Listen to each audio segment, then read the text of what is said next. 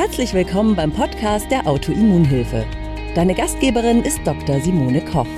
Hier erhältst du Wissen über Autoimmunerkrankungen, die wichtigsten Zusammenhänge rund um die möglichen Behandlungen sowie viele nützliche Tipps und Tricks, damit du deinen Alltag bestmöglich gestalten kannst. Noch ein kleiner Disclaimer.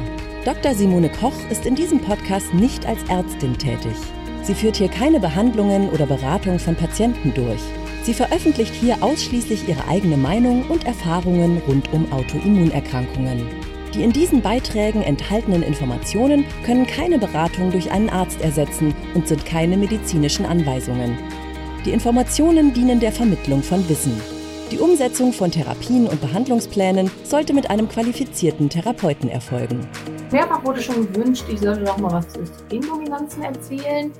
Und das möchte ich jetzt auch gerne tun, beziehungsweise beginnen. Östrogendominanz ist so ein bisschen in aller Munde. Es gibt so ein paar Themen, über die reden alle immer irgendwie gerne und jeder hat das oder glaubt das zu haben. Östrogendominanz muss man ganz klar sagen, ist tatsächlich ein ganz, ganz großer Anteil an Leuten, die das wirklich haben. Das hat mit verschiedensten Faktoren was zu tun, zu denen wir in der Folge jetzt so ein bisschen kommen warum spielt das überhaupt so eine große Rolle? Also erstmal fangen wir mal an überhaupt mit den Östrogenen. Also wir haben, wir produzieren als Menschen, für Frauen ist Östrogen natürlich immer besonders relevant, aber es spielt auch für Männer eine Rolle. Wir produzieren wahrscheinlich so um die zehn Östrogene. Davon sind vier messbar und bekannt. Wir, die Labormediziner und oft auch so die Leute, die viel mit Hormonen arbeiten, bezeichnen die als E1, E2, E3 und E4. Sie haben auch lange Namen ähm, Östron oder Estron, Estradiol oder Östradiol, Estriol oder Östriol, also ihr seht, ähm, das ist so ein bisschen, also es gibt verschiedene Bezeichnungen dafür. Und wenn auf eurem Laborzettel steht E2, das ist das Wichtigste, das ist das Estradiol. Das Estradiol hat die höchste Wirksamkeit und die höchste Ansprechbarkeit der Zellen. Aber Estradiol alleine, und das ist ein bisschen das Problem bei den Hormonersatztherapien, da wird meistens Estradiol alleine gegeben, ist problematisch. Warum? Da kommen wir gleich noch zu. Es wird oft gesagt, Frauen neigen dazu oder haben häufige Autoimmunerkrankungen im Verhältnis von 10 zu 1 gegenüber Männern wegen den Östrogenen. Das ist tatsächlich nicht ganz korrekt. Also es ist nicht das Östrogen, was das Problem ist, sondern ist, das Problem ist das, was unser Körper damit macht. Östrogene müssen von unserem Körper wie ein Gift abgebaut werden, also müssen entgiftet werden. Die werden über mehrere Stufen in der Leber, erst über die Entgiftungsphase 1 und dann über die Entgiftungsphase 2 entgiftet und dann ausgeschieden. Und bestimmte genetische Polymorphismen, über die wir jetzt auch schon ein paar Mal gesprochen haben, da auch wieder ganz vorne der COMP-Polymorphismus, C-Katechol-Methyltransferase-Störung und der, die MTHFR-Mutation ähm, führen dazu, dass diese Entgiftungswege nicht so optimal funktionieren und können dazu Störungen führen. Es gibt äh, mehrere Pathways in der Leber, über die die dann, also was da gemacht wird. Es gibt die 2-OH, also zwei Hydroxymetaboliten und es gibt die 4 Hydroxymetaboliten und 16 Hydroxymetaboliten. Und ähm, die 2 Hydroxymetaboliten sind unproblematisch, die sind eher sogar als so ein bisschen benefitär zu betrachten, haben bestimmte ähm, Wirkungen, die protektorisch sind. Und die anderen, also die 4 und 16 Hydroxymetaboliten, die gelten als toxische Metaboliten und werden in Zusammenhang gebracht. Also wer sehr viel stärker diese Pathways bedient, hat ein deutlich erhöhtes Risiko im weiteren Leben an Brustkrebs zu erkranken oder auch an einer Autoimmunerkrankung zu erkranken. Das heißt, wenn man wissen möchte, habe ich damit ein Problem, gibt es für mich ein Problem, ist nicht nur entscheidend der reine Östrogenwert, also dass man einfach nur ein Östrogen misst und guckt, gibt es da vielleicht irgendwelche Disbalancen, sondern auch, dass man sich eben diese Metabolismen anguckt. Der Östrogenmetabolismus, wenn man den untersuchen lässt, das macht man im Urin und das kostet um und bei, ich bin jetzt ganz nicht ganz sicher, 85 bis 90 Euro. Also sind keine Peanuts, aber auf jeden Fall, wenn man in irgendeiner Form mit ähm, künstlichen, beziehungsweise also schon bioidentischen, humanidentischen, aber nicht von einem selber produzierten Hormonen arbeiten möchte, dann sollte man auf jeden Fall vorher immer austesten, was macht denn meine Leber mit Östrogenen und gehöre ich zu den Menschen, die ein Risiko mit Östrogenen haben oder gehöre ich da eher nicht zu. Ja, also das ist so, so ein wichtiger ähm, Mechanismus bei den Östrogenen, weswegen die für Autoimmunerkrankungen und Brustkrebs ähm, relevant sind. Brustkrebs ist sehr, sehr häufig. Also Autoimmunerkrankungen sind ja schon häufig. Ungefähr ähm, 10 Prozent geht man jetzt davon aus, der deutschen Bevölkerung haben irgendeine Autoimmunerkrankung. Aber wenn wir jetzt nur die Frauen nehmen, jede achte Frau bekommt, bekommt in ihrem Leben Brustkrebs. Das ist einfach eine riesengroße Gruppe und dementsprechend ist es halt auch massiv relevant. Reden wir nochmal über Spiegel.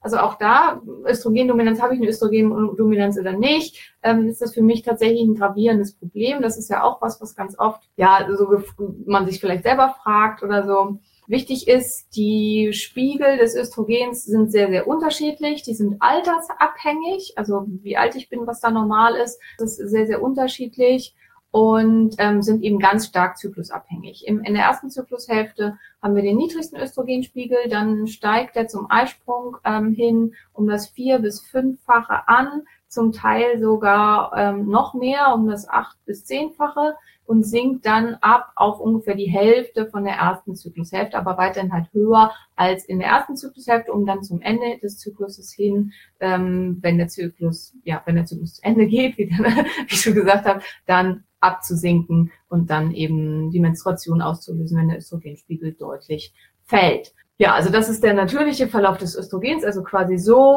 so, so, Das ist der normale, natürliche Verlauf und so sollte das laufen. Und das spielt auch eine große Rolle, ob das, das Östrogen dieser Physiologie folgt oder irgendwelchen Quatsch macht. Also ganz, ganz häufiges Problem sind zum Beispiel die Follikelpersistenzen. Bei einer Follikelpersistenz ist der Körper nicht in der Lage, einen Eisprung zu produzieren und dafür läuft dann der Östrogenspiegel so. Also er geht immer weiter hoch, immer weiter hoch, immer weiter hoch, weil der Körper partout versucht, einen Eisprung auszulösen und immer nochmal einen reinhaut und nochmal und nochmal und sagt, komm, mach, mach, mach, mach. Und dann können wirklich die Östrogenspiegel ähm, hundertfach erhöht sein. Und das macht dann massive Beschwerden. Welche Beschwerden sind das? Und das ist halt auch ganz, ganz wichtig. Also die Beschwerden, äh, nochmal, die, Beschwerden werden nicht vom Östrogen selbst ausgelöst oder von den Östrogenen, sondern sie werden ausgelöst von den toxischen Metaboliten, die dabei anfallen. Was für Symptome sind das? Zum einen ist es Wassereinlagerung. Das ist ein ganz, ganz großes Problem.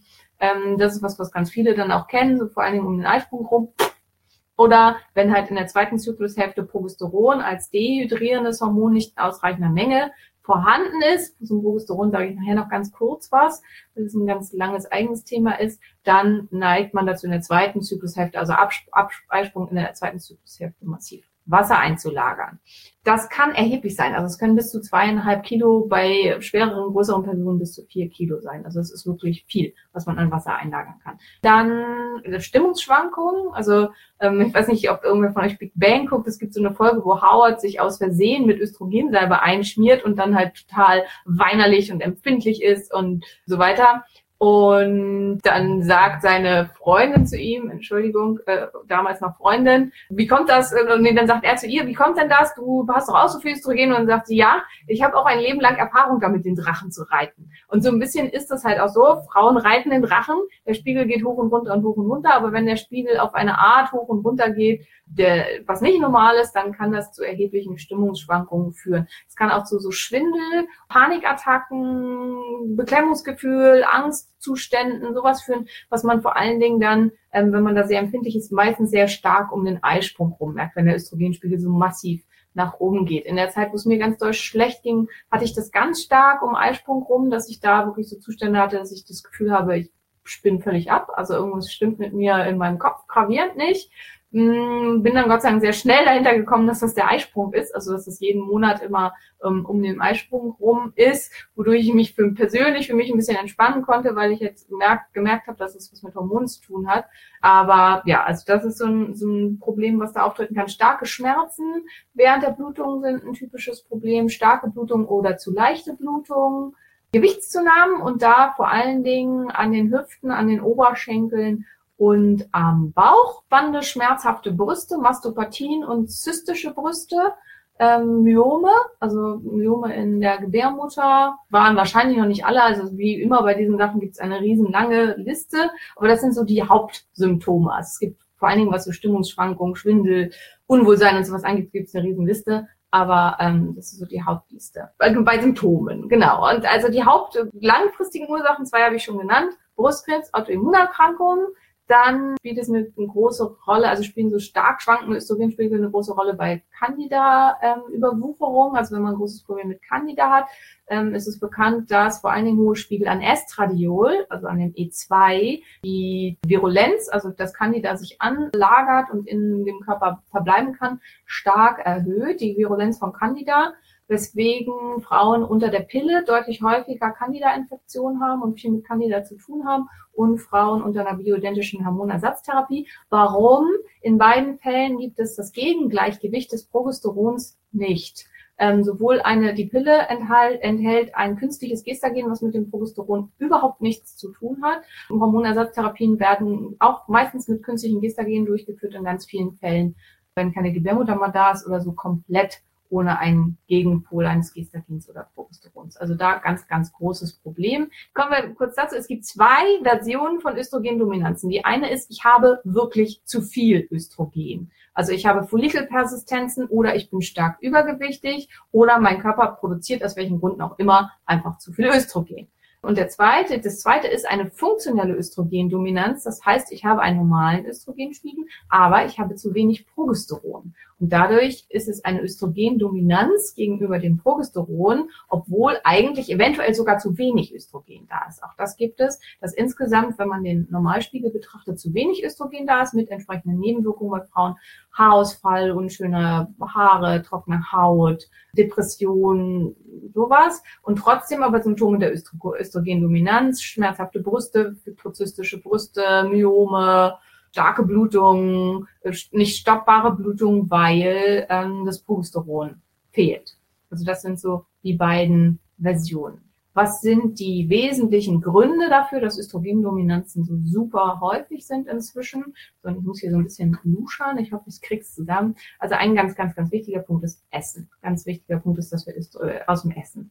Dann Kosmetika. Ganz, ganz wichtiger Punkt. Dann Wasser, also Aufnahmen über, über unser Wasser. Darm, Mikrobiom, Störungen des Mikrobioms und ähm, Darm.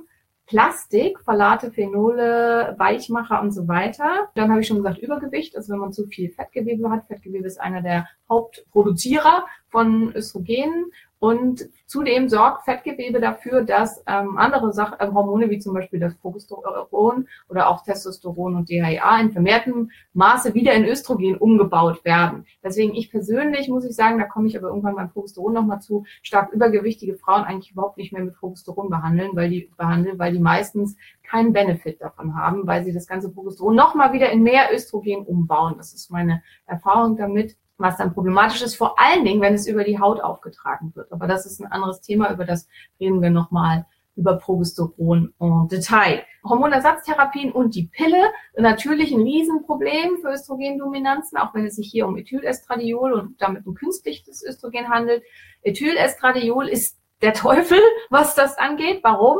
Es wird lang absichtlich so gemacht, dass die Leber das nicht prozessieren kann und die Leber viel, viel länger braucht, es abzubauen, weil dadurch kann man es oral schlucken. Ähm, Östrogen kann man ansonsten, wenn man es substituieren will, nicht oral zuführen, weil es von der Leber zu schnell in andere Metaboliten abgebaut wird. Und deswegen hängt man die Ethylgruppe an, damit das nicht passieren kann, was eben dazu führt, dass die entsprechenden Metaboliten, mit der die Leber sich extrem schwer tut, noch viel, viel länger in unserem Körper verbleiben und es dadurch zu massiv Dominanzen auf Seiten des Östrogens kommt, plus eben unter der Pille kein Progesteron und auch unter einer Hormonersatztherapie meistens kein Progesteron. Also da großes Problem.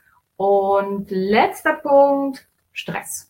Nebenniere, das ist wieder ein ganz großes Thema für die Nebenniere, aber Nebenniere produziert in drei Achsen Hormone, Progesteron, Aldosteronachse, Cortisolachse, Steroidhormonachse.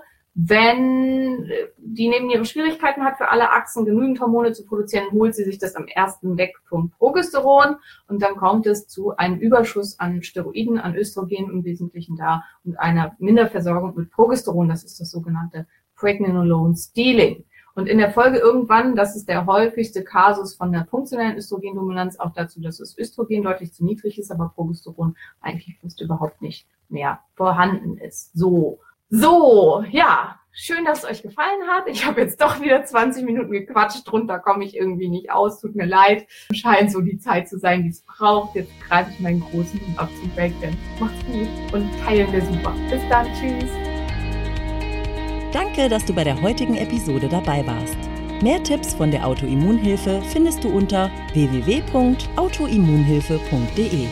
Wir sind auch auf Facebook, Instagram und YouTube aktiv. Den jeweiligen Link findest du in der Podcast-Beschreibung. Gefällt dir dieser Podcast? Dann freuen wir uns, wenn du auf iTunes eine Bewertung schreibst und den Podcast mit deinen Freunden teilst. Damit hilfst du uns, dass wir wiederum noch mehr Menschen da draußen erreichen und ihnen helfen können.